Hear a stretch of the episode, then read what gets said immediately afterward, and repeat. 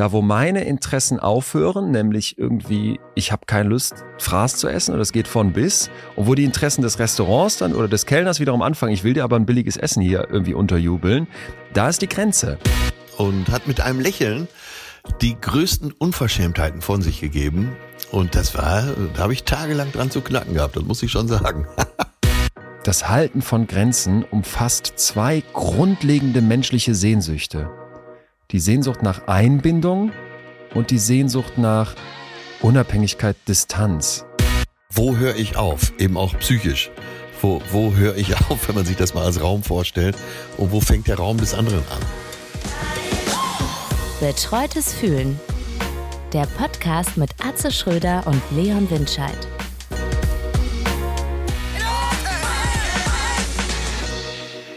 Leon, ich grüße dich aus Berlin. Blauer oh, Himmel. Oh, oh, oh. Der feine Herr in der Hauptstadt. Was geht ab? Äh, Ich war hier und dort und war bei deinen Freunden und Bewunderern von Sat1 Frühstücksfernsehen. Ich komm grad Wie war's? daher. Wie war's? Äh, ja, ein Herz und eine Seele. Das Ja. ist ja mal ein großes Hallo. Ja. Ähm, und über dich reden sie auch nur in den höchsten Tönen bis Okay. in die letzte Abteilung. Was ein Okay. feiner Kerl und ich konnte natürlich nur beipflichten. Ja, war, hat mal wieder riesen Spaß gemacht. Man muss nur so früh aufstehen. Ich bin halb sechs aufgestanden. Ey, das wäre auch nach wie vor nichts für mich. Der eine Moderator hat mir erzählt, nee, du kriegst das irgendwann, dann trainierst dich da dran, aber äh, wäre nichts für mich. Der geht dann irgendwie um 20 Uhr pennen. Ich bin, ich bin so ein Abendtyp. Gott, naja, ja, Naja. ja, ja. Okay, was hast du denn erzählt? Hast du, hast du, was, was hattest du zu promoten? War schon mal irgendein Gast so im Frühstücksfernsehen einfach nur so? Äh, ja, heute ich. Weil, während des Gesprächs Glaub fiel mir auf, oh, ich habe ja gar nichts zu äh, vermarkten. Ja, ich bin jetzt wieder auf Tour, so die letzten So. drei Monate der Tour, aber ist eh gut verkauft. Von daher haben wir uns einfach nett unterhalten. Ist ja auch mal schön, wenn man keinen Druck in eine Richtung hat. Die haben sich wahrscheinlich gefragt, was will der hier? Wann packt der, Ja, wann packt der sein Buch aus, seine neue Hautcreme, sein, sein weiß ich was? Ja. Meinst du, Hautcreme wäre noch was? Ja, hm, ich, du weißt ja, kennst du diesen Moment, wenn man sich selber in den Monitoren sieht, so feinstens ausgeleuchtet und stellt fest, jo, gut und gerne fünf Kilo zu viel? Ich habe ich hab ein, ich habe hier ein Foto bekommen letztens von einem Zeitungsartikel, wo ich drin war. Das wurde dann in die WG-Gruppe gestellt. Erster Kommentar: Der Junge ist aber auch gut im Saft. Und es war, Hört man gern. war ne? wieder so ein Moment. Ach ja, ach ja.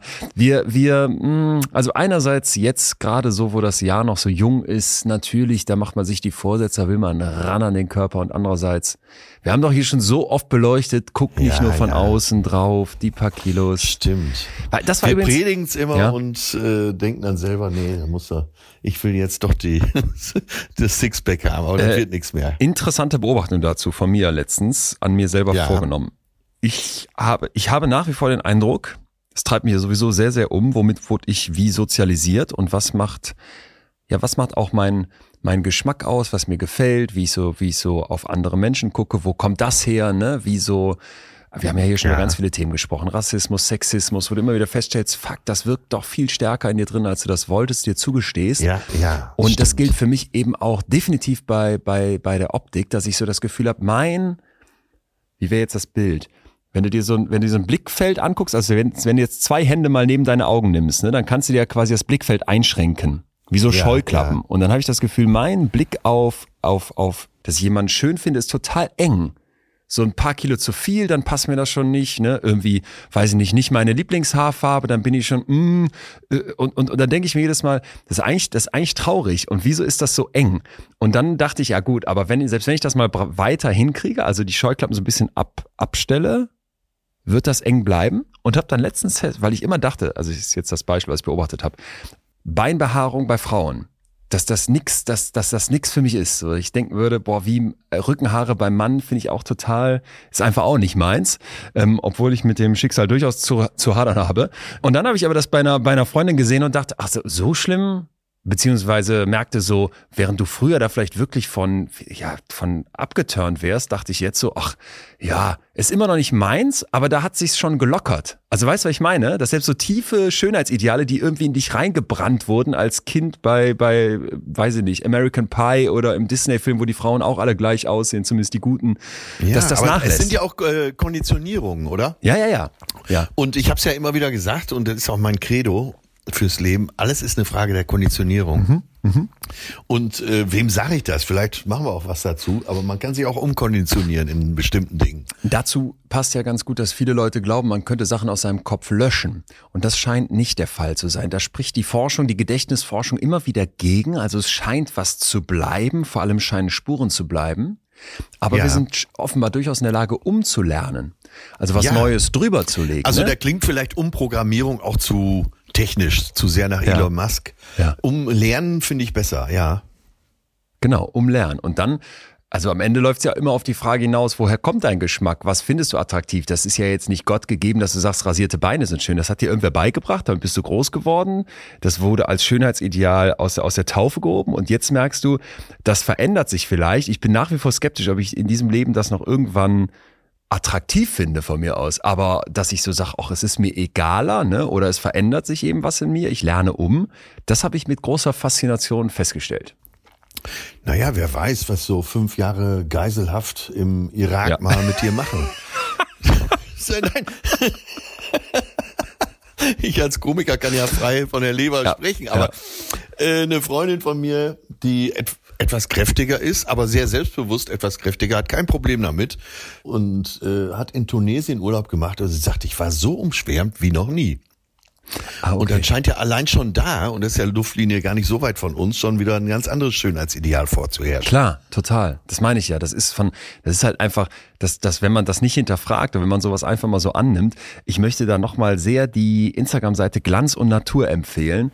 Die, äh, die, also, die, die haben Themen, wo ich erst so dachte, betrifft mich überhaupt nicht und äh, habe ich nichts mit zu tun. Aber wenn man den folgt und immer wieder was präsentiert bekommt, dann fängst du plötzlich an zu hinterfragen und anders zu gucken. Das fand ich echt eine, ich fand es echt ganz geil. Die macht einen Äh, Die sehr, sehr geht auch guten Job. teilweise ganz schön weit, ne? Total. Wo man denkt, hui. Total. Ja, aber sonst muss man ja auch dazu sagen, sonst ändert sich ja nichts.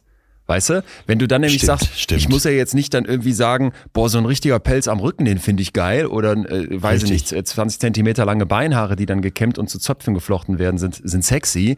Aber dass du vielleicht sagst, ja, dass das dann da so aal- aalglatt rasiert sein muss und nur das findest du irgendwie scharf, pff, dass sich sowas verändert, das gehört doch auch dazu. Ja, ja. Naja, Und lange, ja, wenn man sich da äh, so anders, ja, jetzt hätte ich beinahe, beinahe wieder Programmieren gesagt, wenn man da umlernen kann, dann äh, ist es ja fast berauschend, sich vorzustellen, wie man an anderen Stellen eben auch umlernen kann. Ja. Ich finde das eigentlich eine richtig positive Aussage. guck. Ja. Ja. Ich habe apropos Lernen was für dich dabei, den Hoche der Woche. Das ähm, ist ein Ding.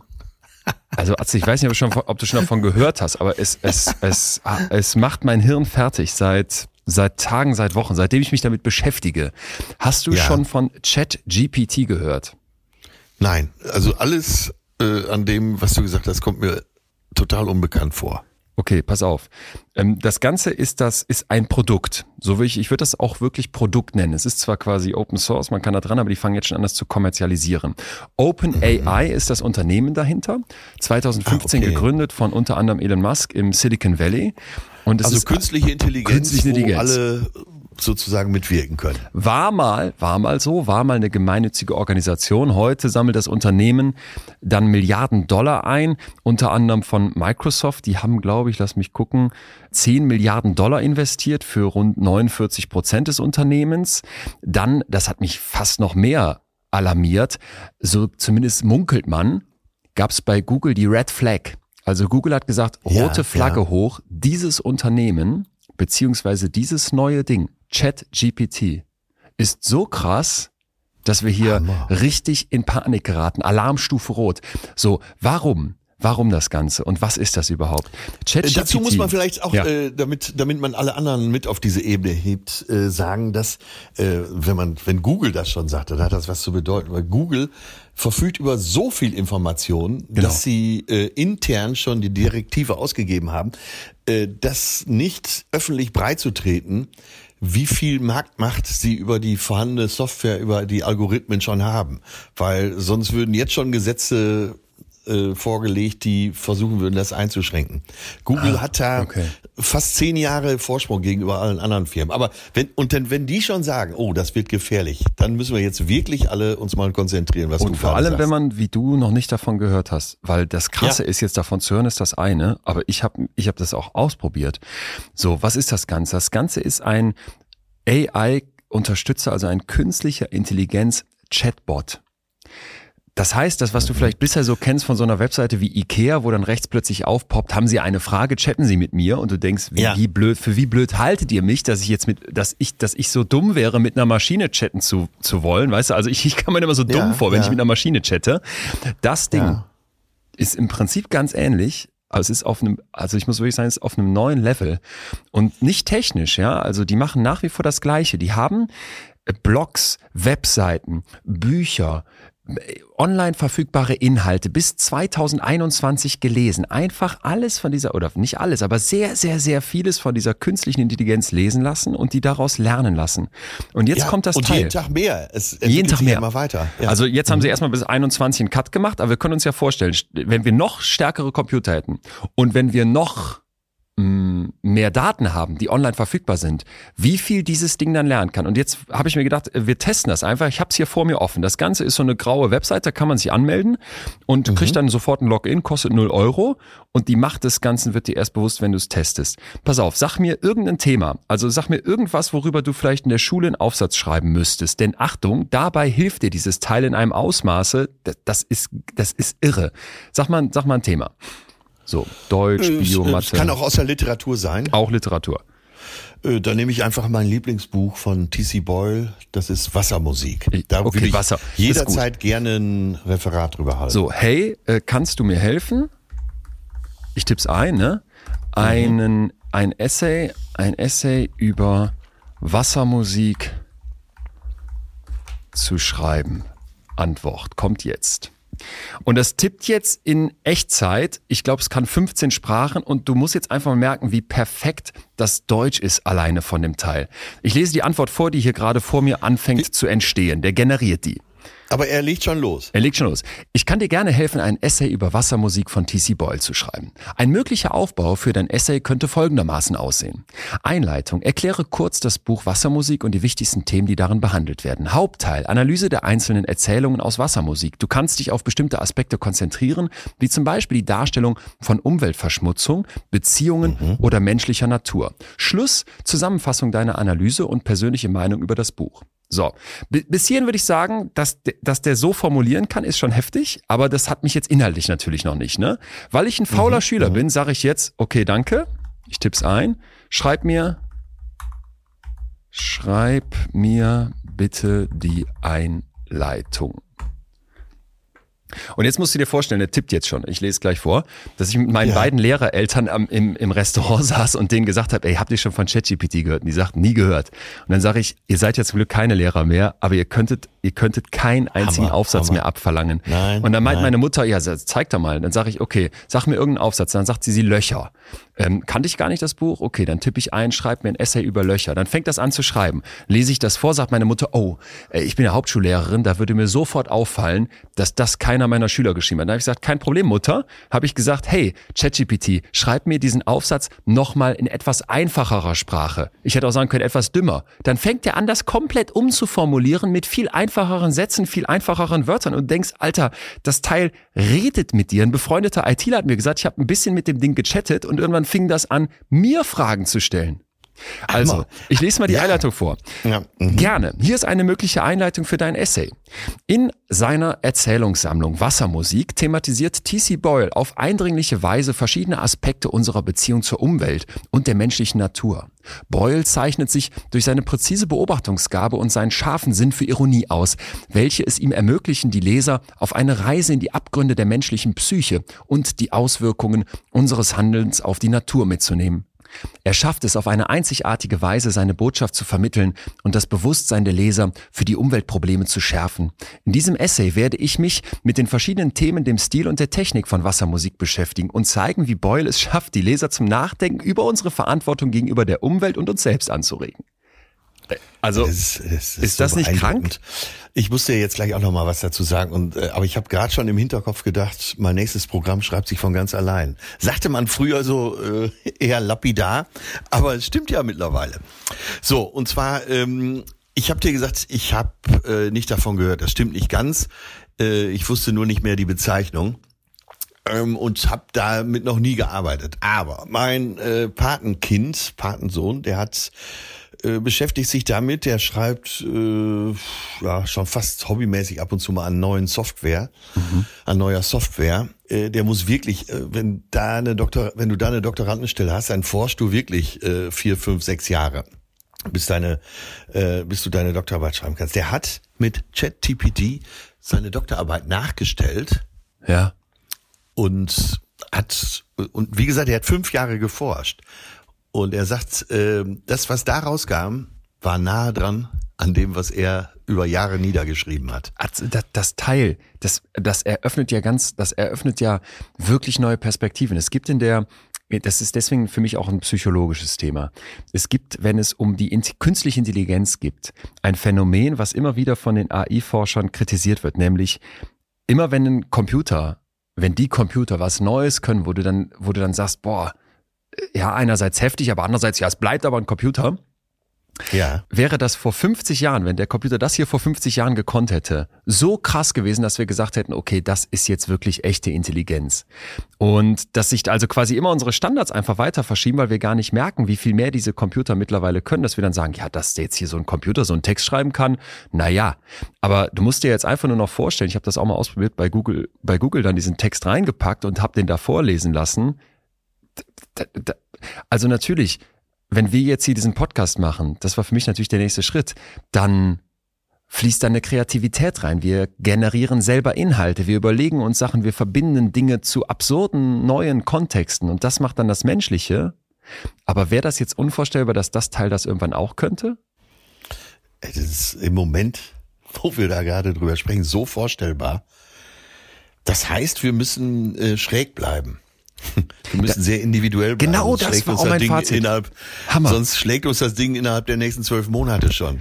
Du musst schräg bleiben. Ein, ein, ein ja. Bekannter von mir hat gesagt, dieser Splitter im Auge, wie du auf die Welt guckst. Das, ne? ach, Wenn das, das ein Balken ist, ist, ist es fast noch besser. Du musst schräg bleiben, du musst unvorhersehbar bleiben. Und ich habe mich auch gefragt, was wird das jetzt, mal ganz konkret für Schülerinnen, was wird das heißen? Weil die, der Skill, einen Aufsatz über ein Buch zu schreiben, als Hausarbeit, der ist gleich null mehr. Der wird so genauso gebraucht wie ich jetzt mittlerweile, wenn ich wenn du deinen Vater fragst. Du hast mir doch gestern dieses Meme geschickt von dem von der Instagram-Seite, wo so ein Typ so ja, Dad-Jokes, ja. nach, also Dads nachmacht. Und ja. da war ja ein so ein Ding auch, ich habe es angeguckt, dann, wenn du ein Vater, wenn ein Vater Besuch bekommt, wie ist das? Dann kommen die Gäste rein, dann sagt er, und, seid ihr gut hergekommen? Wo seid ihr lang gefahren? A3, ah ja, und dann B54, ne? Ja, da musst du die siebte Ausfahrt nehmen und dann nach da Kassel-Rauxel raus, da bin ich immer. Und dann Vorsicht bei der Landstraße, nicht links abbiegen, was die meisten machen, sondern rechts und dann kommst du auf die A1 ist da. So. ja, ja, genau. Das sind Väter. Ich kann das nicht mehr, überhaupt nicht. Ich weiß gefühlt, wo keine einzige Autobahn ist. Macht für mich Google Maps. Was ist mit, ja. aber ich kann Texte schreiben und würde sagen, ich habe mich viel in der Schule mit Texten beschäftigen müssen und finde das auch eine Fähigkeit, die was wert ist. Wie es ja, früher aber, äh, was wert war, zu wissen, wo welche Autobahn ist. Heute habe ich das Gefühl, verlieren bestimmte Dinge ihren Wert. Nicht, dass ich das nicht bewundere, total. wenn mein Vater die Autobahn weiß, aber es ist einfach viel weniger wert. So als würdest du sagen, hör mal, ich weiß noch, wie man, ähm, wie man eine Kutsche baut. Dann wird jeder sagen, ist ja toll, dass du das noch weißt, aber wir brauchen keine Kutschen mehr. So, wir brauchen nicht ja, mehr nimm, zu wissen, wo es... Ja. Nimm Sorry. das Einfachste, äh, was früher einen hohen Wert hatte, dieses lexikale Wissen. Ja. Ne? Äh, wann hat Mozart ja. gelebt, äh, was hat er geschrieben. Ist ja, es ist ja auch so. Du kannst doch besser schnell eben nachschauen und dann lass es ganz genau. Stell dir vor, du müsstest nicht mehr nachschauen. Stell dir vor, Elon Musk kriegt das hin mit seinem, wie heißt das, Neuralink. Da versuchen die eine Art Nähmaschine zu bauen, um dir an Neuronen im Kopf ranzukommen mit so einem kleinen Interface, das ja, an dir dran ist. Ja. Und jetzt stell dir mal mhm. vor, so, also das finde ich jetzt nicht unvorstellbar. Ich denke an ein Wort, sehr bewusst, ne? Ich glaube, dass die so diffuse Gedanken packen, bin ich unsicher. Aber ich denke jetzt, Wassermusik. Und das Neuralink lädt das Ganze, während ich daran denke. Ich bin im Gespräch mit dir und du sagst, hey Leon, hast du eigentlich Wassermusik gelesen? Und ich denke Wassermusik. Und in dem Moment habe ich meine Google Glasses an und dann fängt es an, dass darauf Infos aufploppen. Wassermusik ist ein Roman von T.C. Boyle, in dem es um unseren ironischen, zynischen Umgang mit der Natur geht. So, also du, ja oder ja, was mal vor, es wird uns? Es wird sofort in deinen internen Speicher gespielt. Noch geiler. Dass du auch wirklich äh, der Meinung bist, du hast das Buch gelesen. Oder es ist so, als hättest du das Buch gelesen. Ja, jetzt könnte ich ja einerseits so reagieren, dass ich sage, oh Gott, das macht mir Angst. Oder ich reagiere so, dass ich sage, oh, da freue ich mich drauf. Das wird ja eine tolle Zukunft. Und was ist da, was würdest du nehmen? Ja, ich brauche dieses Interface. Zack, rein in mein Hirn. Du weißt ja, ich wollte unbedingt diese Oculus-Brille kaufen, aber da halte ich mich jetzt gar nicht mit auf. Ich möchte direkt den USB-Anschluss hinter meiner linken ja. Ohrmuschel und ja. dann äh, wird das aber ein schönes Wochenende, das sage ich dir. Dann klappt das vielleicht doch noch mit Kylie Minogue. mir, macht, mir macht das äh, schon, ich weiß auch nicht, ob es Angst macht, aber es macht mir einen heiden Respekt. Und ich glaube, es wird drastisch verändern. Du hast das gerade eben so schön gesagt welche Fähigkeiten von uns in Zukunft noch verlangt werden. Es wird ein, um, es wird ein Umdenken in der Schule verlangen. Ich denke aber auch an meine Forschung. Es wird ein Umdenken bei, bei Forschungsarbeiten, bei Uni verlangen, weil ja. das 27, wenn du Paper liest zu einem Thema, damals, ich habe zu Frauen in Führungspositionen geforscht und dann guckst du dir eine Studie nach der anderen an und alle schreiben immer sehr ähnliche Einleitungen und definieren die Begriffe und du ja, denkst, jetzt ja, mache ich das nochmal ja. und ich muss es ein bisschen anders formulieren, weil man will es ja nicht abschreiben, aber im Endeffekt müssen wir alle einmal in der Einleitung dasselbe sagen. Das genau, hat keinen die Wert. Form, die Form ist relativ klar, es hat keinen Wert, ja. Das könnte genau. der Computer. Was, was, macht das jetzt mit dir? Wie wirst du oder, oder wie siehst du die Zukunft dadurch anders? ist es denn nicht, werden dann die, die besonders individuell sind und besonders viel Persönlichkeit haben, dann profitieren? Also zwei Gedanken. Einmal, die, die Wissen generieren und nicht nur wiedergeben, die werden nach vorne kommen.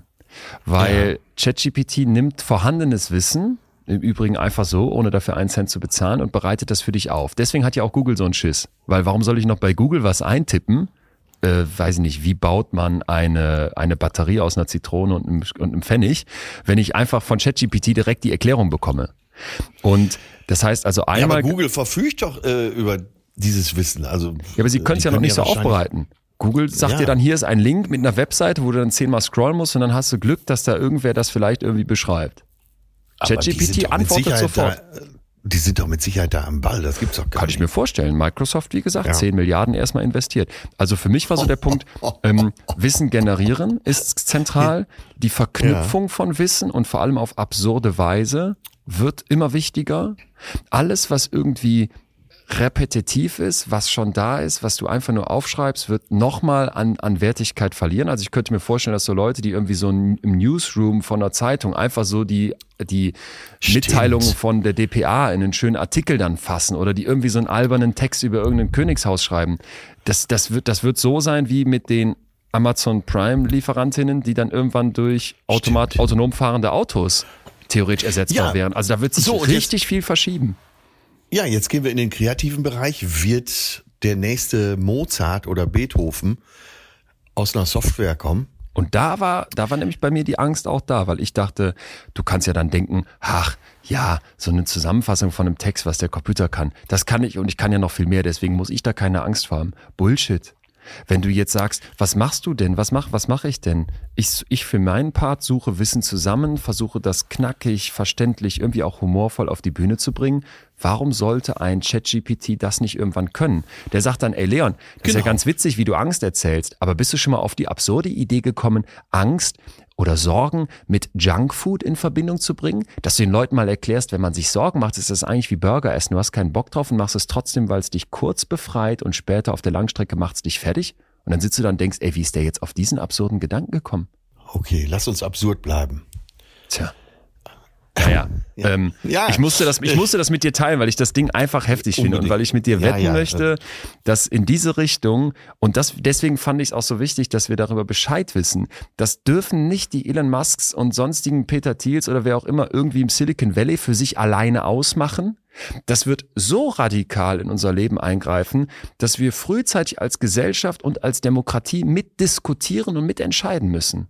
Sonst machen die das unter sich aus und investieren irgendwelche Milliarden irgendwo rein ja, und du kriegst ja. am Ende das fertige Ergebnis und dann sagen die dir, tja Leon, das ist ja toll, dass du vor ein paar Jahren noch ein Buch geschrieben hast, das brauchst du nicht mehr machen, hier ist besser fühlen zwei, hat der Computer geschrieben und weißt du was, das ist noch lustiger und das ist noch verständlicher. Ja, oder äh, dass man sagt, pass auf, ein Einser Abi kostet 100.000 ja. und die besser verdienen, könnten dann für ihre Tochter direkt ein Einser Abi buchen. Wobei ich sagen würde, die besser verdienen werden dank pränataler Diagnostik demnächst direkt auch klügere Kinder schon vor der Geburt kaufen können. Machen genau das Abi dann so. Genau darum geht's in TC Boyles neuesten Buch, wo man äh, das spielt so, ich glaube 30 Jahre weiter oder 25 Jahre weiter, wo man, wo ganz normal ist, dass man sich sein Kind zusammenstellt, so designt. Blaue Augen, welcher IQ, wie viel Sprachen und so weiter. Ja, ähm, sehr interessant. Halt uns auf dem Laufenden. Werde ich. Ey, wenn, das- wenn das, also mich als Komiker betrifft's nicht, aber Sagst du noch? diese, diese ganzen anderen Komiker betrifft's natürlich. Übrigens, weißt du die, ja, ich meine, hallo, ich bin eine Legende. Wie willst du denn sowas nachbauen? Hey ChatGPT, schreib mir das ähm, neue Programm von Hazel Brugger und dann geht's los. Oh genau. Gott. Und äh, oder du sagst, äh, schreib mir das neue Programm von Atze Schröder und äh, die Software stürzt ab. Ja. Also so Ja. stelle ich mir das vor. Übrigens, kennst du die häufigste Sexstellung der Deutschen? Jetzt sind wir wieder bei der Pornostatistik. Äh, Nein, bitte. Ich sag's dir, äh, er unten, keiner oben. verfall ich, verfall ich in meinen Dad-Joke-Husten. Was, wo hast du den denn aufgetrieben? Der ist einfach gut. Ja, ist Der gut. ist einfach und gut. So. Ja, ja, ja, ja. Und äh, wir mussten ja jetzt äh, da mal raus und ich wollte eine Überleitung finden zu dem, Perfekt. was wir heute überhaupt Perfekt. vorhaben. Ich Dann- sage ja zu nein, so habe ich es schon mal angekündigt, aber äh, heute geht's tatsächlich um Abgrenzung, oder? Richtig, ein äh, Wunschthema von dir. Und ich finde, wenn sich hier jemand so vehement wie du, du hast mich ja, du hast mich ja quasi äh, über WhatsApp angebrüllt, Leon, wir müssen dieses Thema machen. Und ich wusste ich erst hab dich nicht. überredet. Du hast mich überredet. Ja, musstest du gar nicht, weil nach, nach erster schneller Anrecherche habe ich schon festgestellt, da wir sind auf, wir sind heute sind wir auf einer auf einer Goldader unterwegs. Also wir haben heute ein Thema, So. das wird richtig knallen. Ich war aber erst skeptisch und deswegen musst du jetzt erstmal erklären, wieso, weil das weiß ich natürlich auch noch nicht. Wieso interessiert Ja, wir dich haben ja- dieses Thema Grenzen setzen, sich abgrenzen so sehr? Wie du weißt, habe ich ja äh, oft Probleme mit dem Nein sagen. Und äh, ich bin ja nicht nur harmoniebedürftig, sondern harmoniesüchtig. Ich hatte jetzt wieder ein Gespräch mit Stefanie Stahl. Und das habe ich dann zum Anlass genommen, äh, nochmal weiter über mich nachzudenken und zu gucken, warum macht mir das so Probleme. Dann hatte ich ein Gespräch mit äh, Dr. Jörg Bernardi, uns, einer unserer jungen äh, Philosophen im Freundeskreis, würde ich mal sagen. Ja. Und er äh, hat mich auf einen schönen Gedanken gebracht. Er meinte, äh, Nein sagen ist eben auch ein Stück Freiheit. Mit Jörg ist ja so, man kann ja stundenlang mit ihm im wahrsten Sinne des Wortes Ja. Philosophieren. Und er meinte, die Fähigkeit, das Wort Nein auszusprechen, ist der erste Schritt zur Freiheit. Da habe ich lange drüber nachgedacht und das stimmt. Äh, Ich würde es komprimieren darauf, dass das Wort Nein ist ein orales Verhütungsmittel. Oh. Und es klingt jetzt so ein Schön. bisschen anzüglich, aber es stimmt. Nee, finde ich, das Und, echt äh, schön. Ja, und da kam ich, und darüber kam ich auf das Thema Abgrenzung. Und da habe ich gedacht, das lasse ich mir doch hier mal von meinem Hausdoktor erklären. Ich, ich Hast habe du, kannst du gut Nein sagen? zunehmend besser, so will ich das sagen. Und ich hatte ja schon mal, glaube ich, hier Mhm. Abgrenzung geht, erzählt. geht ja auch noch, geht ja auch noch weiter. Wir haben Genau, es geht noch weiter. Seite, Sagen wir, haben wir eine Übergriffigkeit, dass Ja. Leute, dass du äh, Ja. wir, bekannt dafür bist, dass du immer dabei bist und schlecht Nein sagen kannst, dass man von dir jeden Gefallen kriegt und äh, dass man bei dir auch übernachten kann, wenn das Haus schon voll ist. Äh, Und da muss man sich ja manchmal abgrenzen. Manchmal muss man sich auch gegenüber der Familie abgrenzen. Auch vielleicht äh, gegenüber seinen Liebsten muss man sich abgrenzen. Auch das ist ein Stück Freiheit. Ich habe also, als du das gesagt hast, auch gedacht, wieso ist das eigentlich so schwierig, sich abzugrenzen, Grenzen zu ziehen und zu sagen, bis hierhin gehe ich mit und dann nicht mehr weiter. Und habe für uns am Ende die, die sieben Fehler, von denen ich jetzt mal sagen würde, ganz ketzerisch, die alle, im kleinen Fass Ja. in Klammern, die alle machen beim Grenzen setzen. Und äh, will da gleich mit dir hinkommen, weil die uns, glaube ich, ganz, ganz viel auch darüber verraten, wie man es denn schlussendlich schaffen könnte, tatsächlich Grenzen setzen. Hab aber erstmal aus einem Buch, was dazu wirklich gut ist, und zwar von der ehemaligen Therapeutin Anne Catherine, die da das Buch geschrieben hat, Boundaries, Punkte rausgepickt, wo sie sagt, darüber erstmal kurz klären, ist das hier eine Grenzverletzung? Also erstmal verstehen, was heißt denn überhaupt Grenzen setzen? Und ich gebe dir ein paar Beispiele, die sie da nennt. Esther Okay. erzählt Betty ein Geheimnis, das Mary ihr erzählt hat. Dein Therapeut lädt dich zum Kaffee ein. Deine Chefin möchte Details aus deinem Privatleben wissen. Dein Chef fragt dich, ob du eine Umarmung möchtest. Jetzt habe ich noch was selber eingefügt. Du bist Anfang 30 und ein guter Freund fragt dich, ob du denn keine Kinder willst. Deine Mutter macht eine Bemerkung darüber, dass du übergewichtig bist. Ja, ja. Das sind alles Beispiele, fin finde ich, die, die aufzeigen, wie unterschiedlich solche Grenzverletzungen sein können, oder? Ja, ja, und äh, mir kommt da direkt auch wieder äh, der Begriff Übergriffigkeit in den Sinn. Tatsächlich. Ist da nichts, äh, ist da nichts dabei, wo du sagen würdest, das wäre für dich, das wäre für dich okay oder das, da wäre für dich, weil das finde ich, muss man ja auch dazu sagen, jetzt ich für mich ganz persönlich, wenn mich jetzt eine gute Freundin fragen würde, ey Leon, du bist ja jetzt Mitte 30, noch keine Kinder, was ist los? Ich, ich fände das völlig okay. Also für mich wäre das aber, keine aber Grenze. da sieht man auch, da sieht man auch, wie individuell das ist. Genau, genau. Ne? Und äh, deswegen ist es so schwer zu fassen. Was so für den einen okay ist in deinem Umfeld, äh, was du zulässt, vielleicht sogar er, dir erwünscht, wünscht man sich ja dann tatsächlich am Ende des Tages von den wirklich guten Freunden, dass sie einen auch wirklich mal den Kopf waschen und äh, naja, dann auch übergriffig sind. Aber das würdest du von anderen nicht akzeptieren im günstigsten Fall. Nee, aber wenn meine Mutter mir zum Beispiel sagen würde, hör mal, Leon, du, du bist jetzt, du hast richtig zugenommen, dann, das Ja. wäre jemand, von dem ich das, von dem ich das überhaupt keine Grenzüberschreitung, also es wäre für mich Genau. überhaupt keine Grenzüberschreitung. Im Gegenteil, Gewichtsveränderungen haben ja nicht selten auch was mit, mit der Psyche zu tun, ne? Und ge gerne auch mit psychischen Schwierigkeiten. Und wenn dann meine Mutter da was zu sagen würde, das fände ich, wäre für mich überhaupt keine Grenze. Es wäre sogar ganz andersrum, wie du gerade gesagt hast. Ich würde es fast erwarten. Ja, genau. Und da sieht man mal eben, äh, dass, äh, wenn wir sagen Grenzen setzen, dass diese Grenze eben nicht äh, starr und fest ist, sondern äh, immer aus der jeweiligen Beziehung zu definieren ist.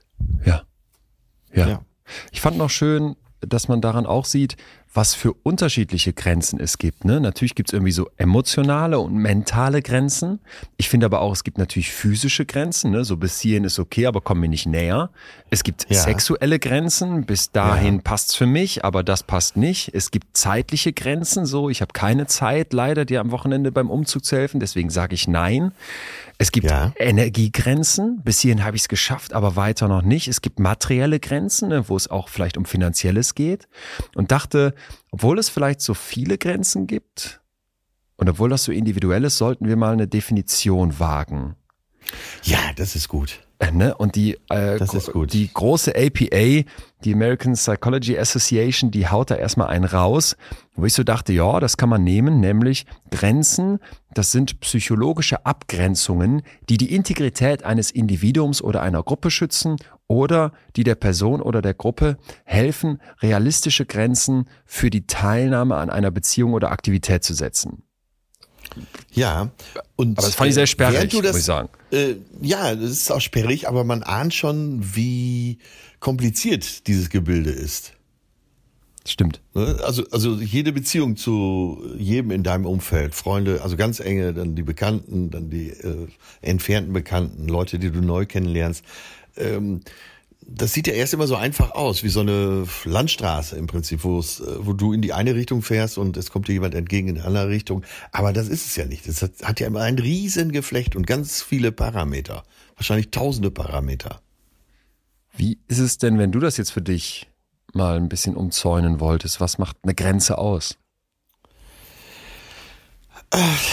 Also ich stelle fest mit zunehmendem Alter, dass ich von den Freunden alles ertragen kann mittlerweile. Und wie ich ja eben schon sagte, das teilweise auch verlange. Das beinhaltet aber auch, dass die Freunde das so sehen und machen. Äh, Wir sagen eigentlich immer, wenn es darum geht, wer ist denn, wer gehört zu, zum inneren Circle? Und dann gibt's immer Leute, die sind total nett, sind auch immer dabei. Aber da heißt es dann schon mal, ach, der lässt die Hose auch nicht runter. Was das meint, ist, glaube ich, jedem klar, äh, dass er zwar alles wissen will, aber nie selber aufmacht. Und da stellt man ja fest, dass man sich so ein bisschen sperrt. Und das vielleicht ja auch zu Recht, dass man da die Grenzen enger setzt. Und äh, ja, und dieser innere Circle, äh, ja, da, da würde das, glaube ich, schon sehr weit gehen. Da müsste ich mich nicht so groß abgrenzen. Okay, da hättest du keine Grenze oder da müsstest findet kaum Abgrenzung für die Stadt. Genau, genau. Und wenn du jetzt mehr so alltagsmäßig sagen würdest, also was heißt Grenze da für dich? Ist das das Nein, wenn dich jemand um einen blöden Gefallen bittet? Ist das sich beschweren, wenn das Essen im Restaurant wirklich unter aller Sau war, weil du das nicht mit dir machen lässt? Ja, da kommt es ja wahrscheinlich immer darauf an, welche Absicht man entweder sieht oder dahinter vermutet. Weil grundsätzlich, äh, was ja dem gegen, gegenarbeitet, ist ja eigentlich die Demut, die man lernen will. Ne? Weil äh, ich glaube, das ist auch eine vornehme Aufgabe im Leben, dass man für sich selber äh, eine Demut lernt, dass man demütiger wird. Was natürlich auch dazu führen kann, dass jemand äh, das anders deutet und denkt, ja, mit dem kannst du ja eh machen, was du willst. Mhm. Mhm. Und äh, deswegen ist dein Beispiel mit dem Restaurant ja ganz gut, wenn äh, wenn du wirklich irgendeinen Fraß kriegst oder der Kellner ist unfreundlich und ähm, das ist vielleicht sogar ein richtig gutes Beispiel, dass man irgendwo dann auch mal stellen wir uns den Dalai Lama vor, der wahrscheinlich so demütig ist, dass er äh, sehr viel ertragen könnte, aber wahrscheinlich wird es irgendwo auch so eine Grenze geben, wo der dann sagt, äh, sagen Sie mal, ähm, kommen Sie mal her, haben Sie was gegen mich? Was, was, treiben Sie hier mit mir? äh, was, ist, äh, was ist das Problem? Äh, müssen wir reden? Auch das ist, da findet dann ja schon eine Abgrenzung mhm. statt, oder? Mhm. Ja, finde ich auch. Deswegen äh, finde ich das Restaurantbeispiel gar nicht so verkehrt.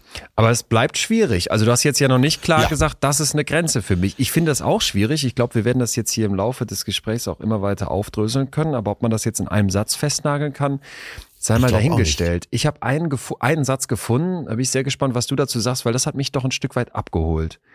Ja. Eine Grenze ist das Ende, das dich definiert und dich von anderen trennt. Also ja. das, wo ich aufhöre und wo andere anfangen, da habe ich so gedacht, ja, das kann man auch irgendwie auf die Haut beziehen. Ne? Die Haut ist irgendwie so meine körperliche Grenze, aber jeder, der schon mal gemerkt hat, wenn sich einer so zu nah an dich ransetzt, ne? so im, im Zug, mache ich mir immer gerne dann, wenn, wenn ich dann das Pech habe, dass sich ein, eine zweite Person auf diesen Zweiersitz setzt, wo man so gerne alleine sitzt, dann mache ich mir diesen Armtrenner runter egal wie komisch ja, das ist, weil ja. ich das nicht aushalte, dass mir dann da irgendwie so, das ist mir zu eng. Ja. So, da merke ich halt, das ist jetzt wieder vielleicht eher so was physisches, aber für mich hat das auch was total psychisches. Und ich habe dann gedacht, ja, da wo ich aufhöre und wo andere anfangen, und das passt vielleicht auch zu diesem Restaurantbeispiel, da geht es jetzt nicht um das Physische, wie nah kommt mir der Kellner, aber da geht es ja. ja darum, da wo meine Interessen aufhören, nämlich irgendwie, ich habe keine Lust, Fraß zu essen oder es geht von bis, und wo die Interessen des Restaurants dann oder des Kellners wiederum anfangen, ich will dir aber ein billiges Essen hier irgendwie unterjubeln, da ist die Grenze. Und dann, wenn man das jetzt mal philosophisch betrachtet, würde das doch heißen, wo ist das, wo ist das Ich? Und wo hört mein Ich auf? Also ich fand das, ja. fand das einen sehr schönen Punkt, um sich dem Thema, was ist, was sind eigentlich meine Grenzen, wo grenze ich mich ab, um sich dem so zu nähern? Was, was hältst du davon? Ja, ja, finde ich gut, um sich auch zu verorten. Und wenn man es umdreht, sagt man ja eben auch, Freiheit ist eben auch immer die Freiheit der anderen. Ne? Und da stoß, stoßen ja Grenzen aufeinander. Die deines Gegenübers und deine eigenen Grenzen. Und das finde ich äh, ein gutes Gedankengebäude, dass man sagt, so, wo höre ich auf? Eben auch psychisch. Wo, wo höre ich auf, wenn man sich das mal als Raum vorstellt? Und wo fängt der Raum des anderen an? Jeder hat ja so eine äh, ganz persönliche Distanz, die er zu anderen wahrt. Und wir haben mal in so verschiedenen Seminaren so Übungen gemacht, dass man beim anderen bewusst deren äh, persönliche Distanz unterschreitet. Ah, man, man kommt denen zu nah oder wie? Man kommt denen zu nah und da kann man Leute sehr mit verunsichern. Der oh, ja. äh, Schauspieler Christoph Maria Herbst, der äh, arbeitet sehr gerne damit, wenn er mit Leuten zusammenspielt und die verunsichern will. Kommt einfach, kommt immer permanent zu nah. Ich habe mal den Deutschen Comedy-Preis moderiert und da ging Stromberg so richtig ab. Er hat ja die Hauptrolle da gespielt, Christoph Maria Herbst. Und er saß im Publikum und der ist dann auch wirklich beinhart. Der zieht das komplett durch. Äh, und da habe ich ihn so ganz spontan interviewt, hatte so ein Mikrofon dabei und wollte eigentlich nur wissen, ob er jetzt so bei Versicherung für Galas gebucht wird. Er steht also RTL auf, spontan oder äh, wirklich spontan? Äh, wirklich spontan. Also ich hatte die Freiheit, da so durch den Raum zu gehen und mir Leute okay. rauszusuchen. Natürlich bekannte Komiker, weil es ja Comedy-Preis war, und die nach ihrer Meinung zu fragen. So, und er steht auf und kommt wirklich die 30, 40 Zentimeter zu nah an mich ran und antwortet ganz ernst. und da, äh, da war ich so verunsichert und äh, da konnte man richtig, da konnte ich auch körperlich spüren, dass er meine Grenze auch bewusst überschritten hat. Ganz kurz, in der Rolle als Stromberg oder als, als äh, Nein, er ist einfach der Schauspieler geblieben. Er hat äh, ganz, okay. Ganz klar auf alle Fragen beantwortet, ist ganz bewusst nicht in die Rolle Stromberg gegangen und hat mit einem Lächeln die größten Unverschämtheiten von sich gegeben. Und das war, da habe ich tagelang dran zu knacken gehabt, das muss ich schon sagen. Das war eine tolle Übung. Genau, das klingt jetzt nach einer tollen Übung. Ich finde, aber wenn man sich das, wenn man sich das jetzt in anderen Situationen vorstellt, einfach nur unangenehm, einfach nur. Ja, nur falsch, total. weil diese Grenzverletzungen ne, sind ja einfach heftig. Ich wollte, bevor wir da vielleicht gleich nochmal tiefer reingehen, nochmal kurz bei diesem, bei diesem Gedanken bleiben. Die Grenze ist da, wo dein Ich aufhört und das andere Ich anfängt. Das ist, hat, hat für mich auch so eine gesellschaftliche Komponente. Ja, wir sind ja. als Gesellschaften ja die ganze Zeit damit beschäftigt, die gehören dazu und die sind, die sind draußen. Dann werden Mauern aufgezogen, dann werden Fußballvereine miteinander verbrüdert oder ver verfeindet. Dann geht es ja, plötzlich genau. darum, ey, dieser, diese Art von Humor, die ist für mich okay und für dich nicht. Dann werden irgendwelche ja. Grenzen überschritten, wenn es um Mode geht oder ne, dann muss der noch einen draufsetzen, wenn es um Assi-Rap geht. Also so dieses, dieses die ganze Zeit sich damit beschäftigen, was, was ist eigentlich richtig, was ist falsch, was ist moralisch, was unmoralisch, was geht zu weit, was geht nicht zu weit, wo ist eine Grenze überschritten. Ich glaube, dass es sehr, sehr stark auf dem basiert, wo ich sage, das bin noch ich und das bin ich ja. nicht mehr. Diese Art von Humor bin ich nicht mehr. Da hört mein Ich auf. Ja, ja gutes Beispiel. Ja. Und ich finde dann auch so das Fazit daraus, ein Selbst, ein Ich braucht eine Grenze, braucht einen Rahmen, das, das ist, ja. glaube ich, was psychologisch ganz Grundlegendes, was wir uns vor Augen führen sollten. Ja, es gibt ja auch viele Leute, die sagen so, da hört's für mich auf. Ja. Zu verschiedenen Sachen. Ne? Positiv wie negativ, da hört's für mich auf. Ja. Also jetzt kein Fleisch mehr essen. Ja, ist okay, aber bei Bratwurst hört's für mich auf. Du lachst, so Sachen höre ich im Moment. Es, es, schlug mir wieder eine Menge Hass entgegen auf meinen veganen Post. Ja. Aber braucht man nicht weiter drauf abheben.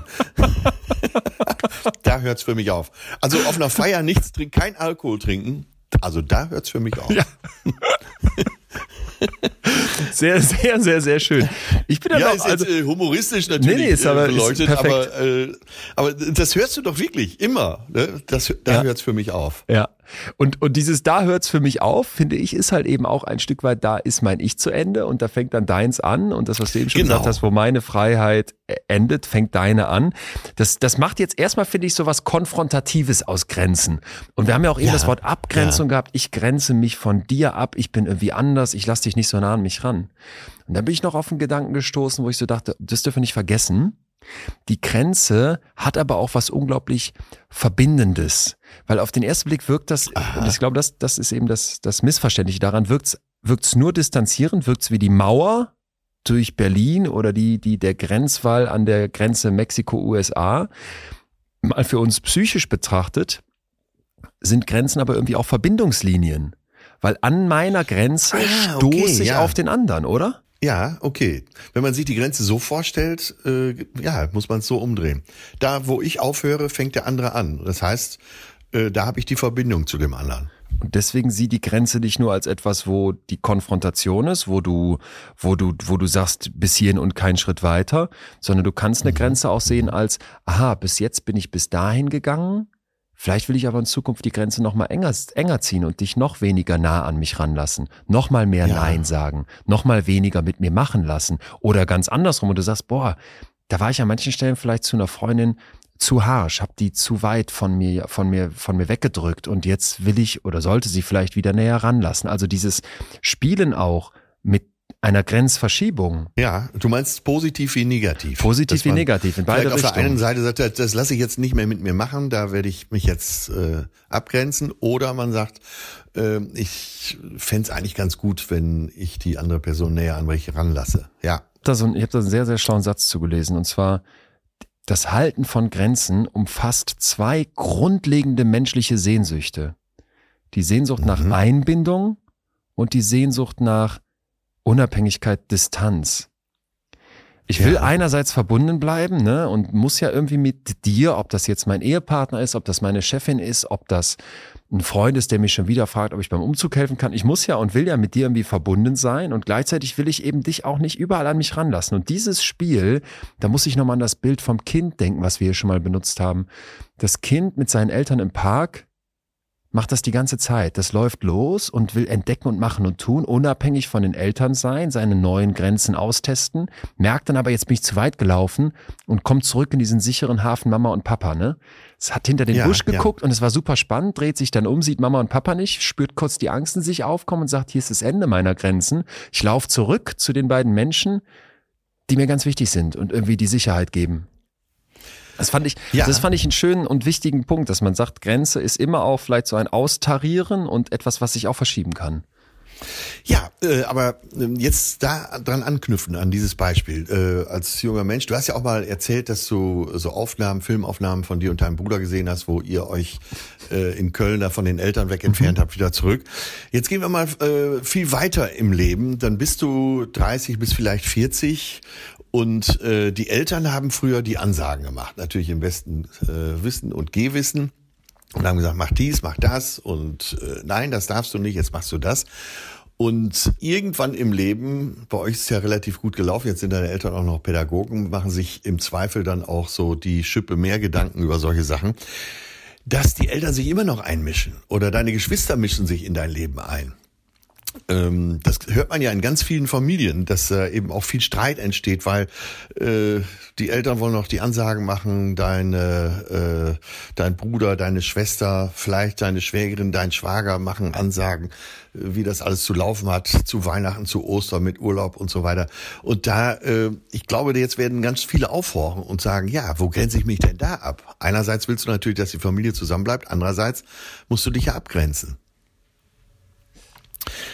Weißt du, was ich meine? Da spielt, da spielt's gerade in solchen äh, Geflechten wie Familie, von mir aus auch Clique, Freundeskreis, spielt's ja eine besondere Rolle. Ja. Beim völlig Fremden kann- kannst du ja, Ja, guter Punkt. willkürlich deine, Stimmt. deine Grenze ziehen. Nur Stimmt. ähm, in deinem sozialen Umfeld, was ja schon äh, eine ziemlich komplizierte Architektur hat durch Ja. äh, die Entwicklung, die das genommen hat, musst du ja vielleicht irgendwann, wenn sich einer aus der Familie immer wieder bei dir einmischt, musst du ja sagen, äh, jetzt hör mal zu, das Mhm. entscheide ich. Äh, ne? Da ist dein Bereich, hier ist mein Bereich.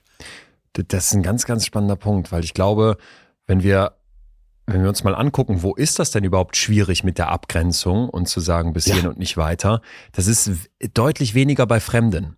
Also, dass Ja, du da irgendwie genau, so den, genau, den, genau. den Ja, armen ja. Menschen am Postschalter vor Weihnachten anbrüllst, weil jetzt die Pakete noch, noch nicht da sind, die du bestellt hast, oder dass du dem Kellner da ein, ein, ein, ein lötest, weil das Essen nicht so gut war. Das, das, dazu sind, glaube ich, viele Leute durchaus in der Lage und sich auch von mir aus noch gegenüber einer Chefin oder einem Kollegen durchzusetzen. Es wird ja immer eigentlich erst dann spannend, wenn ich mich mit einem Menschen, den ich liebe, der mir sehr nahe ist, der irgendwie auch wirklich an meinen Raum rankommt, wenn ich mich mit dem über Grenzen auseinandersetzen muss. Ja. Ich bringe mal ein schönes Beispiel. Da werden jetzt alle sagen, ja, habe ich auch schon mal irgendwo gehört. Äh, die Tochter, 30, lässt sich tätowieren, großflächig, beide Arme. Und Mutter dreht durch oder Ja. Vater, einer Ja. von beiden dreht immer durch. Und das wäre ja schon das, ja das Beispiel, wo man sagen müsste, ja, sorry, das geht euch nichts an. Ne? Da, da ist, das ist zwar immer noch euer Kind, aber ob die sich äh, da die Kalotte voll tätowieren lässt, das ist ihr Ding. Und äh, ja, oder ähm, man kauft sich ein Riesenhaustier und so weiter. Das sind, das sind ja so Kleinigkeiten, da kann man jetzt drüber schmunzeln oder nicht, aber äh, da sind ja ganze Familien drüber zusammen Total, total, ja? total. Oder auseinandergebrochen. Ja. ich, ich finde auch fast, dass uns das, dass uns das zum nächsten, zum nächsten Schritt bringt, der jetzt kommen muss, wenn wir von Familie und Clique und Freundeskreis so als Ja, sehr intim ja. sprechen, dann muss es an der nächsten Stelle um die Liebe gehen und die Grenzen Ja. dort, was ja vielleicht noch fast am schwierigsten Ja, ist, stimmt, denn wer stimmt, sich ja an stimmt, unsere stimmt, Liebesfolgen erinnert, er weiß ja auch noch, dass wir oft dieses Bild benutzt haben von zwei überlappenden Kreisen.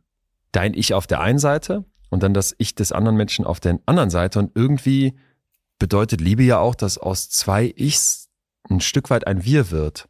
Wie hältst, wie hältst Ein du da noch Grenzen? Wie, wobei im günstigsten Falle, und das propagieren ja aus meiner Sicht fast alle Paartherapeuten, äh, jeder seine Persönlichkeit behalten sollte. Ja. Ne? Vor der totalen Symbiose wird ja eigentlich immer gewarnt. Wie, wie, wie machst du das mit, mit, wenn du sagst, okay, ich erlebe euch ja auch zu zweit. Einerseits habe ich das Gefühl, ihr seid total ein Wir. Und andererseits, wenn ich dich und deine Perle, wie du so schön sagst, sehe, Ja. habe ich schon das Gefühl, dass ihr diese Abgrenzung auch hinkriegt. Äh, Wir unterhalten uns wirklich, äh, ja, nicht von morgens bis abends, aber wir unterhalten uns sehr viel darüber. Und, äh, Über Grenzen offen. explizit? Äh, ja, über Grenzen und äh, da fühle ich mich Ach. nicht wohl, da fühle ich mich wohl, hier ist es mir zu eng, da ist es mir nicht eng genug. Wir versuchen das schon sehr bewusst Ja. zu machen. Das kriegen wir natürlich auch nicht zu 100 Prozent hin, aber Ich glaube, das ist der Schlüssel zum Erfolg, sich auch immer wieder da abzustimmen. Das ist ja auch wirklich wie so ein äh, Seismograph, der das einerseits aufnimmt und andererseits nachregelt. Ich glaube, nur so kann man in Balance bleiben. Wenn du dann, Ja. und wenn du dann merkst, da, da ist jetzt eine völlig unterschiedliche Vorstellung von, Ja, da müssen wir eine? Position finden. Ja. Das, äh, Klassiker wäre ja, können wir wieder ganz allgemein sprechen. Einer will äh, mehr Nähe, der andere will mehr für sich sein. Mm, Das Schlimmste, was man machen könnte, ist nicht drüber zu reden. So, der eine erträgt's und der andere auch. Also man, so ein unausgesprochener Kompromiss. Und da wäre es doch besser, man würde wirklich äh, zusammen eine Grenze festlegen. ja. Ne? Und das kann ja immer mal sein. Ist ja auch nichts, äh, was die Liebe wirklich berührt, sondern im Gegenteil, das kann ja, das Wissen darum kann ja auch verbinden. Wenn der eine sagt, ich habe gerade so eine Phase, ich muss mehr für mich sein, und der andere sagt, ja, ich eigentlich brauche ich dich aber näher. Allein wenn ich es jetzt hier ausspreche, äh, ahnt man ja schon, dass das die Lösung ist, darüber zu sprechen. Und da wird man ja einen Weg finden. Aber äh, letztendlich ist das auch eine Abgrenzung, oder? Finde ich, finde ich komplett. Und ich denke gerade noch, wenn jetzt, wenn ich mir jetzt vorstelle, ich bin, bin sehr eng mit einem Menschen, bleiben wir mal bei der Liebesbeziehung. Also meine Partnerin ist ein, Partnerin ist ein unglaublich wichtiger Teil meines Lebens. Dann wird es ja trotzdem Momente geben, wo man nicht alles geklärt hat. Und wenn man jetzt nicht so, so Ja, gut wie ja. du das beherrscht, was ich wirklich beachtlich finde, wie, wie und wie viel auch ihr über Sachen redet und das reflektiert, dann könnte es ja passieren, dass es zu einer Grenzverletzung kommt. Genauso wie ich vielleicht, und das finde ich gehört zusammen, auf der anderen Seite da sitze und denke, boah, mir fällt es aber schwer, meine Grenzen auch wirklich aufzuzeigen und durchzuziehen. Wir kommen ja gleich zu den sieben Fehlern, die dabei viele Menschen machen. Ich Ah, denke dann jedes Mal, okay, wenn ich Sorge habe, dass mein Nein sagen irgendwie die andere Person verletzt, dann kann ich vielleicht aber auch sagen, naja, trotzdem steht's mir zu und vielleicht wird das auch gut sein für diese Beziehung. Genauso müsste ich akzeptieren, dass wenn die andere Person mal eine Grenze von mir überschritten hat, mir vielleicht sogar geschadet hat, trotzdem in ihrem Wesen noch gut bleibt. Also weiß ich, Dass glaube, man die Basis nicht anzweifelt. ja, beziehungsweise, Oder dass du, dass das du verstehen? hinnimmst, dass wenn jetzt zwei Menschen so eng ihr Leben da irgendwie zusammen tanzen, dass man sich zwischendurch auf den Fuß tritt.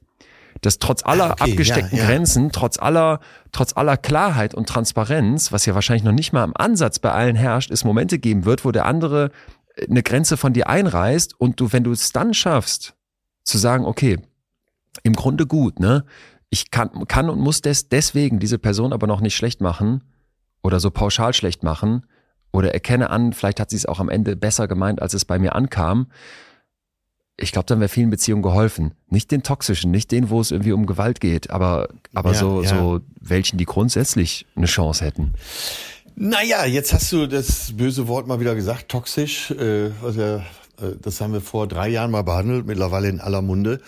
Da wär's ja, da, das ist ja ein ganz gutes praktisches Beispiel. Äh, Wenn es so losgeht, dass äh, einer von beiden nach der, sagen wir mal, Verführungsphase äh, da seine ganze äh, Giftigkeit an den Tag legt, dann wäre es ja am allerbesten, man würde sagen, stopp, warte, das müssen wir klären. Du hast jetzt gerade das und das und das gesagt, wie meinst du das? Das müssen wir klären. Da, das ist ja vielleicht sogar fast das beste Beispiel. Genau an der Stelle läuft's ja aus dem Ruder. Man lässt den anderen gewähren, zieht nicht seine Grenze und dadurch wirst du vielleicht in so eine äh, toxische Verbindung reingezogen. Ne? Und da wäre es auf jeden Fall besser. Man würde früh die Grenze ziehen und sagen, äh, also das kann ich so nicht akzeptieren. Ja. Was nichtsdestotrotz schwierig bleibt, weil wir sind Ja-Sager, ja. Ja, wir ja, wir- scheuen den genau. Konflikt, wir sind vielleicht harmoniebedürftig, harmoniesüchtig, such dir was aus. Wir haben Sorge, wenn ich dem anderen jetzt eine klare Grenze aufzeige, stoße ich den zu sehr vor den Kopf. Vielleicht ist das der Moment, wo wir reingehen könnten in die sieben Fehler, genau. die die meisten Menschen beim Grenzen setzen machen. Ich habe die so ein bisschen äh, kuratiert, bin sehr gespannt, was du jeweils dazu sagst und würde gerne mit einem starten, der muss hier heute mehrmals noch zu Wort kommen, von Nick Wignall, einem tollen Therapeuten aus den USA. Und der sagt, Äh, Ist, äh, ich, ich, bevor du ihn zitierst, möchte ich noch eine Frage schnell stellen. Und zwar, äh, gibt es irgendwas äh, zum Thema Angst vor dem Nein? ja, kommen wir gleich zu. Ah, okay, gut. Ja. Klar. kommen wir gleich zu. Ein ganz zentraler Punkt. Ist auch ein typischer Fehler übrigens. Der sagt jetzt Punkt eins: wir setzen Grenzen, aber setzen die dann nicht durch. Und das fand ich Ja. schön. Ne? Also ich setze mich hin und sag, pass mal auf, meine Partnerin, der habe ich doch jetzt zum zehnten Mal gesagt, ey, ich würde gern am Wochenende Zeit mit dir verbringen. Und jetzt sitzt sie da schon wieder und arbeitet in ihrem Startup äh, weiter und muss noch diese Mail und jenes und das fertig machen und reißt ja eigentlich die ganze Zeit meine Grenzen ein. Äh, was mache ich? So, wenn ich mich jetzt beschwere, dann wird die sagen, oh jetzt, du, du, ganz ehrlich, das stresst mich jetzt noch mehr, gib mir noch eine halbe Stunde und du warst doch letztens auch irgendwie zu spät. Und dann schlucke ich das irgendwie runter. Und ich glaube, ja, okay. dass das ganz, ganz oft passiert. Also ich kenne das von mir total. Du weißt sehr genau, wo deine Grenzen sind. Du sagst vielleicht einer Partnerin, einem guten Freund, einem WG-Mitbewohner irgendwie bis hierhin und nicht weiter. Dann reißt die Person diese Grenze ein und was kommt jetzt? Da hast dir nichts für danach überlegt. Und weil du jetzt nicht, du willst ja jetzt nicht bestrafen, das ist ja out, ne? Und du willst jetzt auch nicht irgendwie da der Miesepeter sein und sagst, ach, ist ja halb so wild, äh, dann ist die Grenze halt mal eingerissen, beim nächsten Mal wird's schon besser. Nein, nein, nein. Du musst dir was überlegen, du brauchst einen umsetzbaren Plan für dich, den du dann durchziehst, wenn deine Grenze gerissen wurde, um deine Grenze durchzusetzen. Das heißt, man braucht ein Konzept und man muss sich, ich sag's jetzt wieder so ganz lapidar, man muss sich auch die Arbeit machen. Man muss Ja. Energie da reinstecken. Ich mach's mal wieder größer, ne? Da kommt so ein äh, russischer Diktator und macht mal eben die Ukraine platt. Also was ihm ja zum Glück nicht gelingt, aber schmeißt Bomben auf ein, auf ein au- autonomes Land, wo der immer noch vorsitzt und denkst, kann nicht wahr sein. Und dann muss jetzt eine Annalena Baerbock irgendwie aus de- deutscher Perspektive damit umgehen und sagt dann, ja, das ist eine, ist, da ist eine Grenze überschritten und jetzt muss auch was passieren. Und dann kommen Sanktionen oder es kommen weitere Maßnahmen, es kommt im Zweifel eine militärische Unterstützung. Das heißt, was auf dieser ganz großen Bühne zwingend notwendig wäre, weil sonst würdest du ja sagen, ey, lieber Putin, du hast hier unsere Grenze eingerissen, das finden wir aber doof und sitzen jetzt hier mal weiter blöd rum. Das wird ja da nicht funktionieren und ich glaube, das funktioniert eben in, auf der kleinen Bühne unseres Lebens auch nicht. Grenzen setzen Ja. und dann keinen Plan haben, was ich tue, wenn jemand anders die einreißt, wenn Ah, jemand okay, meine ja. Abgrenzung verletzt, das gut. ist keine wirkliche Grenze. Ja. Du, das heißt, wenn du das Thema angehst, musst du auch einen Plan haben, was als nächstes kommt. Ja, verstanden. Genau, du brauchst genau, du brauchst einen Plan, was du danach machst. Das Also kann es, ja von äh, bis gehen. Ja, genau. Aber das lässt sich nicht lakonisch lösen, sondern äh, du musst auch wirklich äh, den zweiten und dritten Satz gehen. Was heißt nochmal lakonisch? Äh, ja, so lapidar. Achso, ja. So äh, ni- nicht äh, besonders tiefgehend. Ja. Das würde ich schon sagen. W- äh, Wenn du das für dich praktisch überlegst, als, als, als jemand, der sagt, gerade vielleicht in einer Liebesbeziehung, ich setze mich sehr mit Grenzen auseinander, hast du da was, wo du sagen würdest, ein gutes Beispiel? Dass du das danach auch durch, also dass wenn die Grenze gerissen wurde, du auch was hast, wie du danach diese Grenze doch wieder einforderst, umsetzt? Ach, Leon, du hast, du hast genau meinen wunden Punkt mit, da mit dem ersten Ding schon getroffen. Das ist es. Ich habe überhaupt keinen Plan. Ich spreche das dann an und mich kannst du mit einem Satz schon wieder aus den Schienen heben. Ähm, ich habe mir gerade schon wieder Notizen dazu gemacht, aber ja, genau den Fehler mache ich. Sagt der andere, ja, aber lass mich noch eben und dann denke ich, oh ja, hast auch wieder recht. Gegen mich ist es leicht, jede Diskussion zu gewinnen. Ich sehe mal alles sofort ein. Ja, verstehe ich.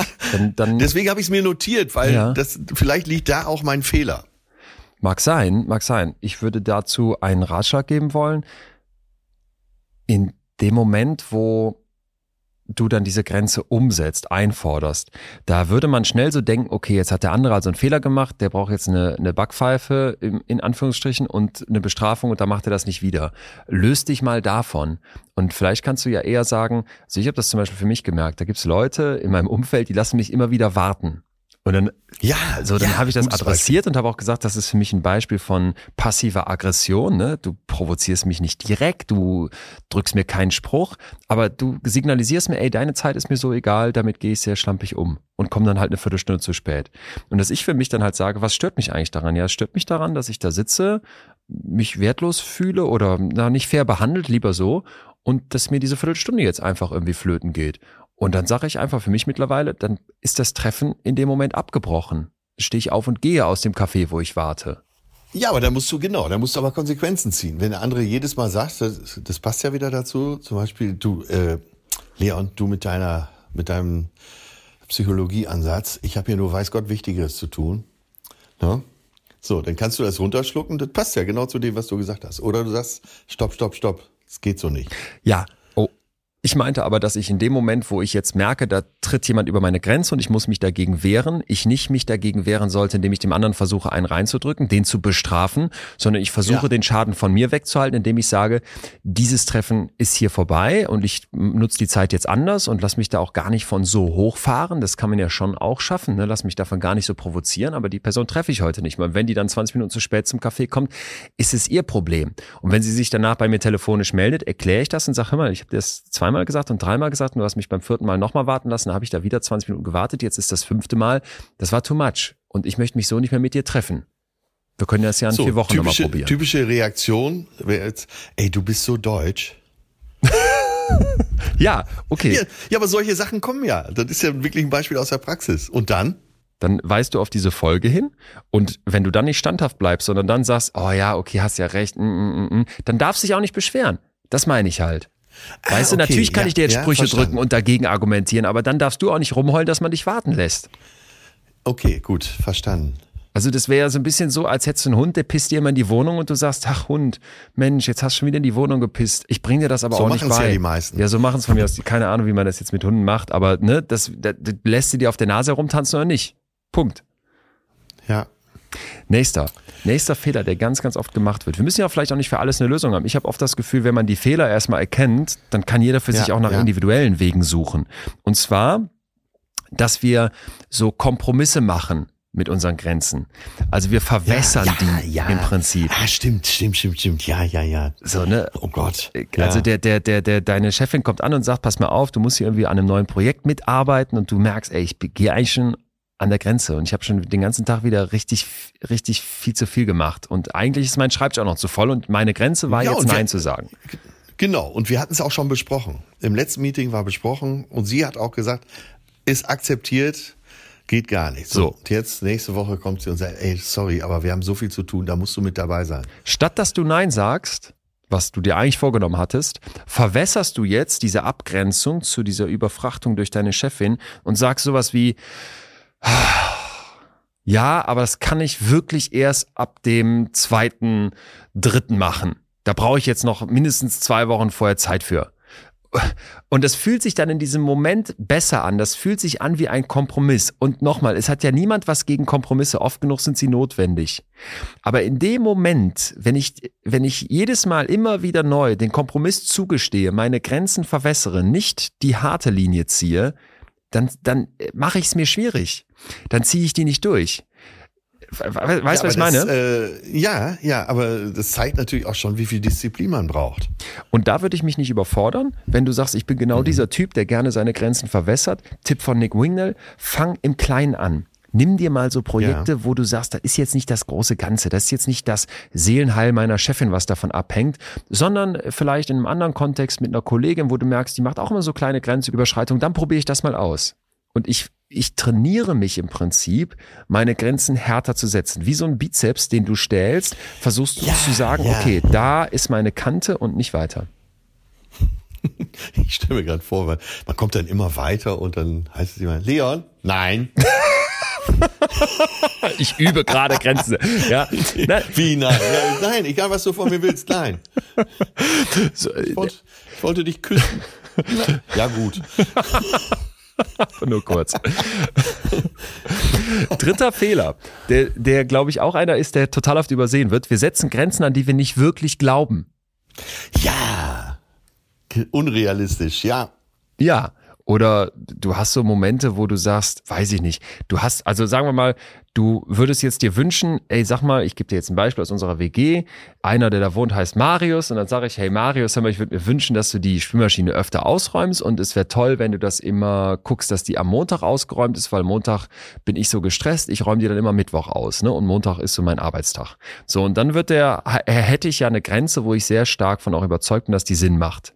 Jetzt ein anderes Beispiel, du hast das Gefühl, dein, deine Partnerin ist total introvertiert und schüchtern. Und mhm. deswegen merkst du schon so, die hat keinen Bock jetzt auf Partys zu gehen oder die, die tut sich schwer in Gesellschaft. Ja.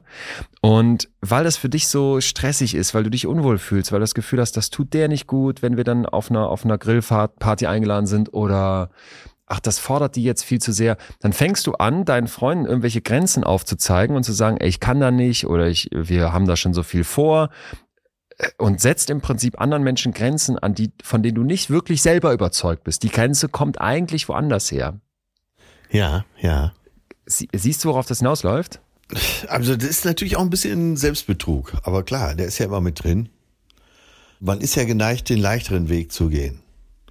Und dann äh, verwässert man das für sich selbst. Ja, verstanden. Ja, und ich glaube, wenn du an den, an den Wert einer Grenze nicht wirklich glaubst, dann kann es auch so sein, dass du sagst, ja, vielleicht bin ich ja richtig gut im Grenzen durchziehen, aber äh, solltest vielleicht mal so eine kleine Inventur der Grenzen machen, die du so wo auch immer im Leben ziehst und mal prüfen, hinter ja. welchen stehe ich eigentlich wirklich und welche passen wirklich zu meinen Werten, weil vielleicht gibt's da Grenzen, wo du merkst, ey, das ist eigentlich, das ist eigentlich völliger Quatsch.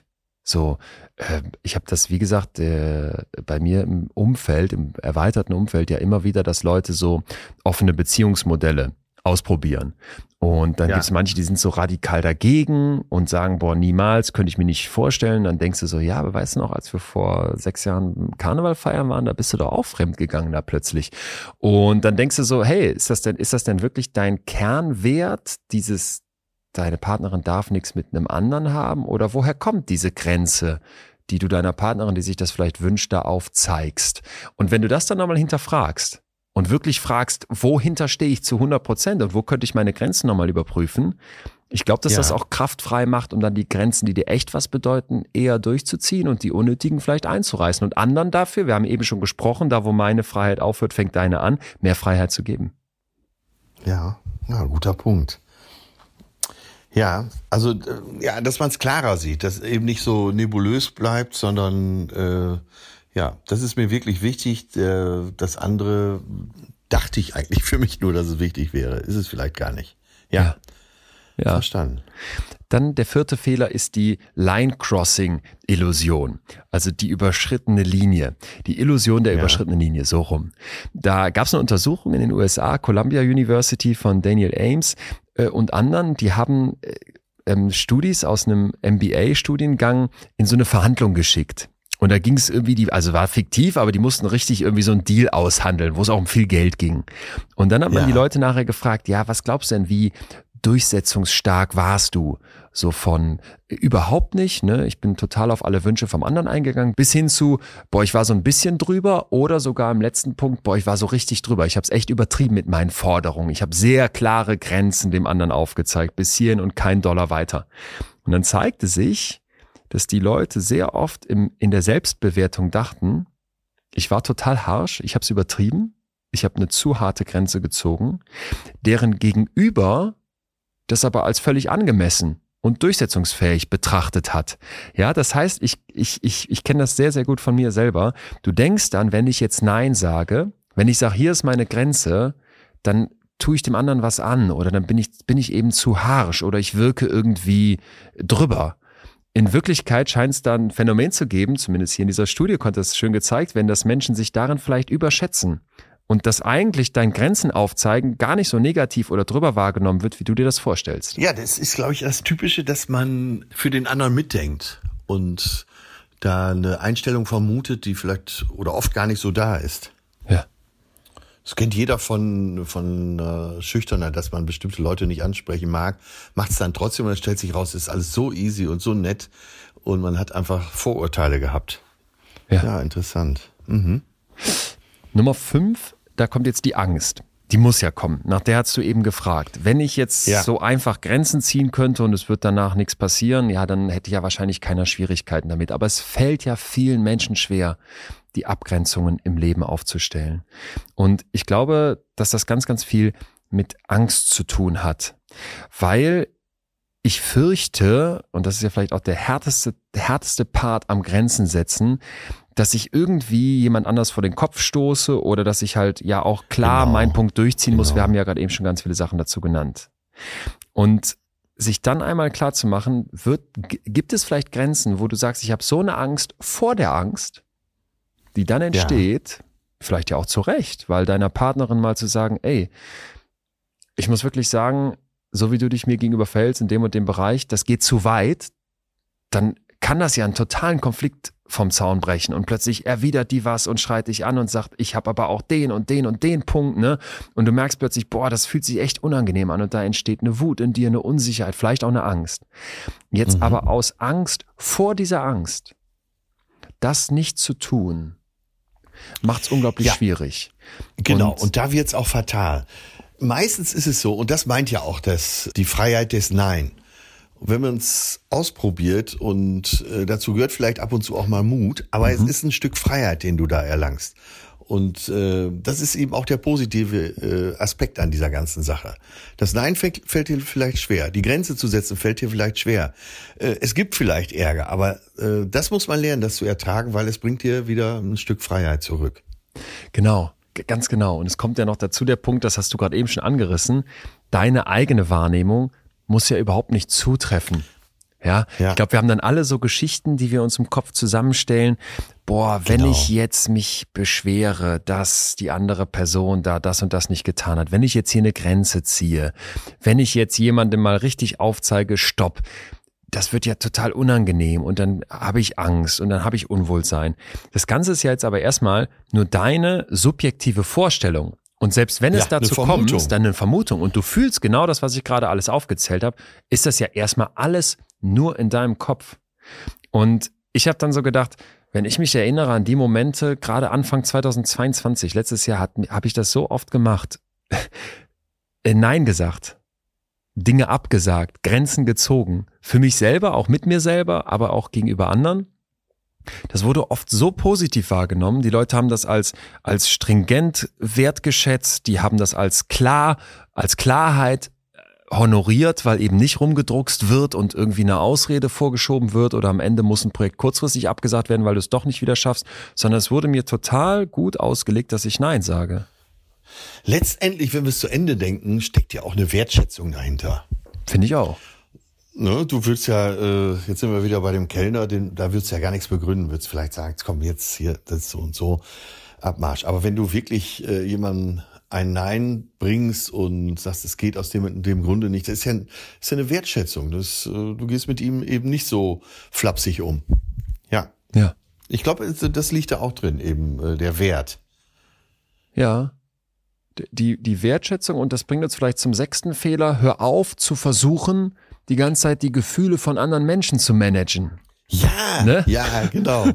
Also überschätz dich nicht. Überschätz dich nicht, sagen. wirklich, überschätz dich ja. nicht. Und bevor du jetzt denkst, ey, meine Grenze hier wird ja den anderen total fertig machen oder die ist übertrieben oder die ist zu hoch angesetzt, äh, bleib mal cool.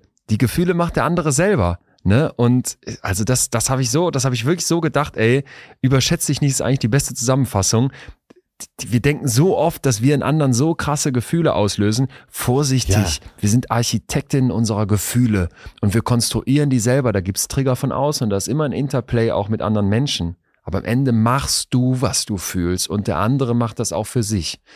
Und wenn ja, du jetzt genau. nur aus Schiss vor schlechten Gefühlen beim anderen deine Grenzen nicht durchziehst, ja, das finde ich eigentlich sehr schön, was du gerade gesagt hast. Das ist fehlende Wertschätzung am Ende vielleicht sogar. Ja, ja, genau. Wenn man es zu Ende denkt, ist das so. Und äh, wenn du dich immer klein machst, das wäre jetzt wiederum das Gegenteil. Da wird mein Vater oder hätte mein Vater damals gesagt, mach dich nicht so klein, so groß bist du nicht. Mhm. Äh, und mhm. äh, die, daraus resultierend als fast schon als mathematische Gleichung ist ja, wenn du ähm, wirklich auch sagst, was du willst, damit nimmst du den anderen ja auch ernst. Ja. Ja. Ja. Ja. Ja, sehr schön. Ja, ja, ja. Letzter und für mich, ah, ich, also ich muss sagen, fast der, fast der liebste Punkt, doch es ist, glaube ich, der liebste Punkt. Und zwar, du denkst, die Grenzen helfen nur dir. Das machen ganz viele von uns. Wir denken jetzt, wenn ich jetzt anfange abzugrenzen, wenn ich jetzt Grenzen setze und jemandem sage, bis hier noch nicht weiter, dann wird das für mich ein Pluspunkt sein. Es ist aber im Zweifel auch für die andere Person ein Pluspunkt. Warum? Ich habe vor ein paar Wochen bei mir im Club Bastian Willenborg da gehabt, einen Schematherapeuten.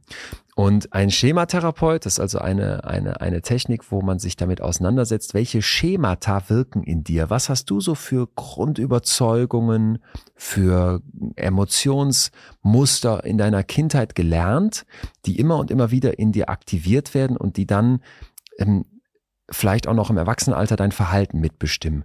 Und zu diesen Schemata gehören Grundbedürfnisse, die Grundbedürfnisse eines Menschen zu kennen. Und wir hören mal kurz rein, was der gesagt hat, weil das fand ich so augenöffnend, wenn es um Grenzen geht. Achtung. Also wichtig ist, glaube ich, es gibt emotionale Grundbedürfnisse, die einfach da sind. Ja. Und die erfüllt werden müssen.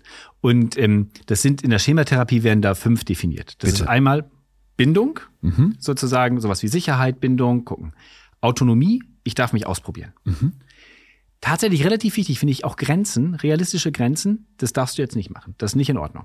Das ist ein Bedürfnis. Es- Ich finde ja. Und Erklär ich, das mal deinen beiden Kindern.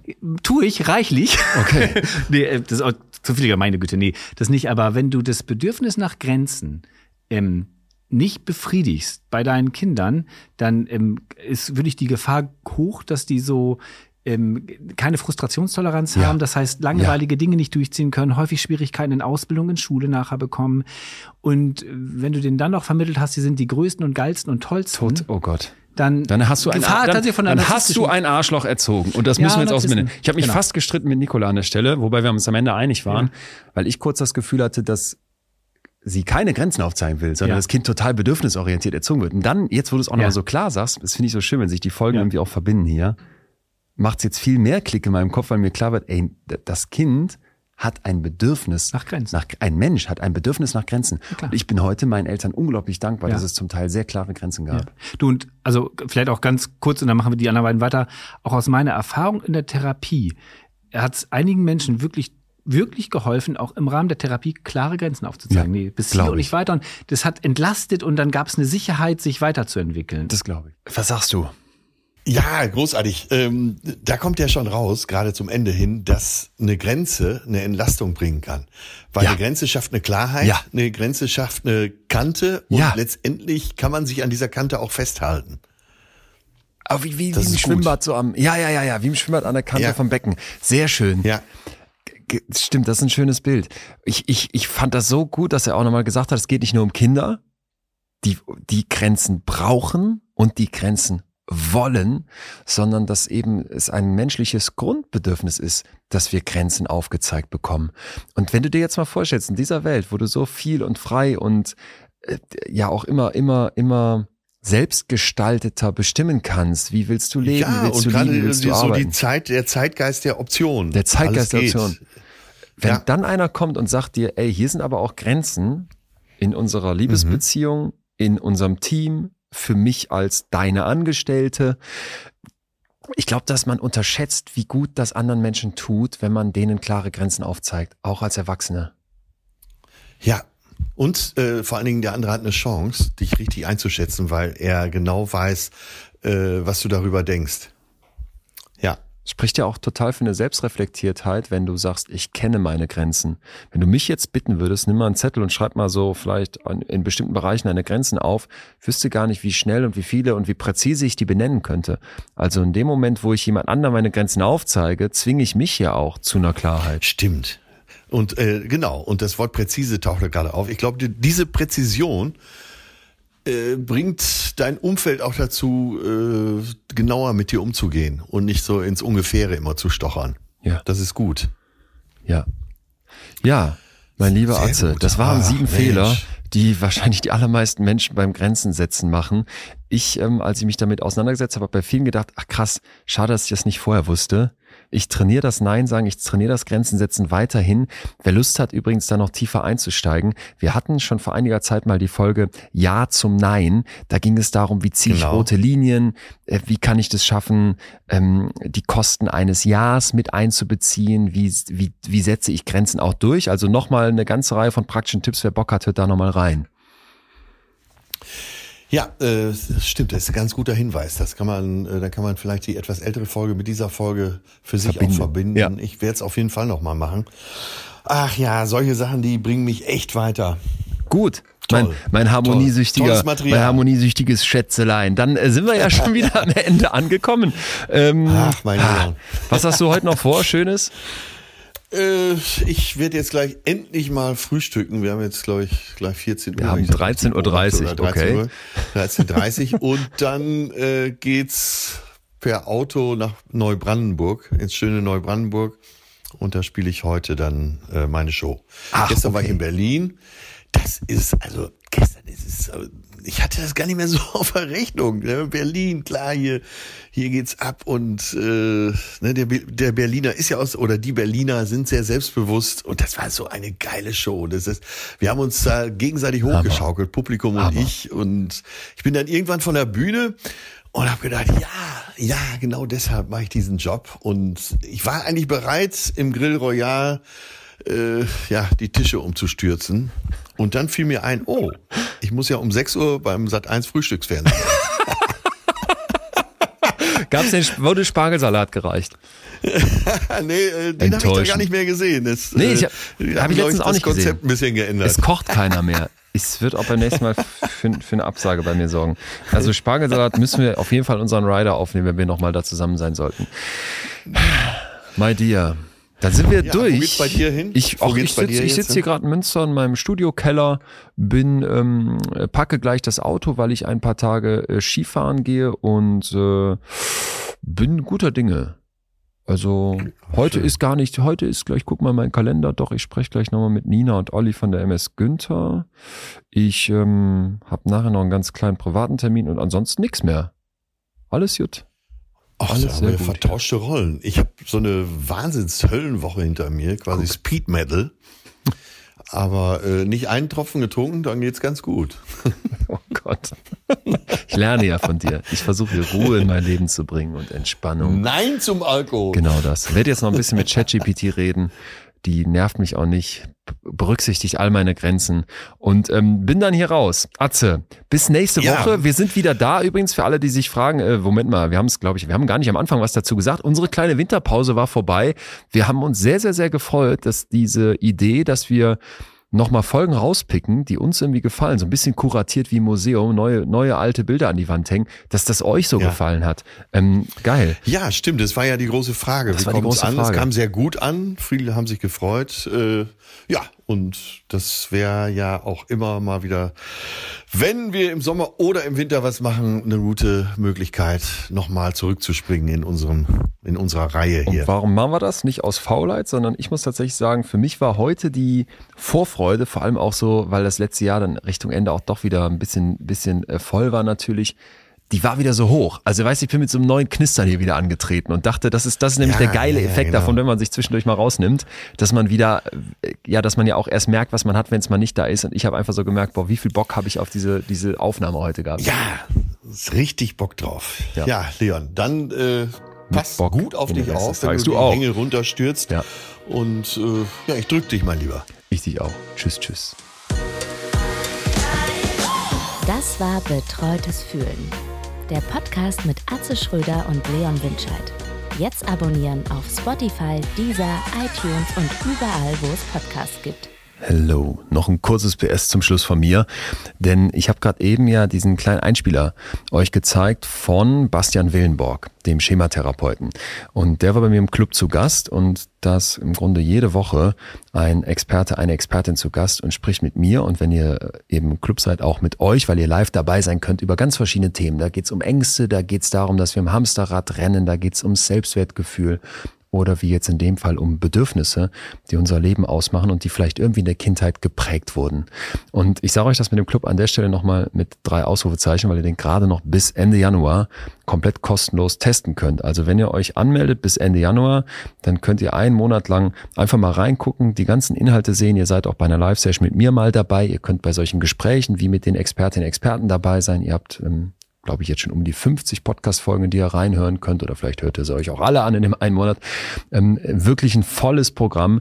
Und falls ihr dann nach dem Monat sagt, ich bin raus, gar kein Problem, bleiben wir Freunde. Falls ihr sagt, ich habe Bock dabei zu bleiben, dann kriegt ihr von uns ein Workbook geschickt, ihr kriegt den kompletten Zugang und seid ein Jahr mit am Start und ähm, ja, reist mit mir durch die Welt der Psychologie. Das war meine Idee. Ich bin so viel in der Wissenschaft unterwegs und dachte, es wäre schön, wenn die bei mehr Menschen ankommt und der Club ist die Idee dafür. Ihr geht einfach auf wemind.de, da findet ihr das direkt auf der Startseite und vielleicht sehen wir uns ja dann bald mal endlich echt im Club in der Live-Session. Würde mich freuen. Jetzt aber Feierabend. Tschüss, ihr Lieben.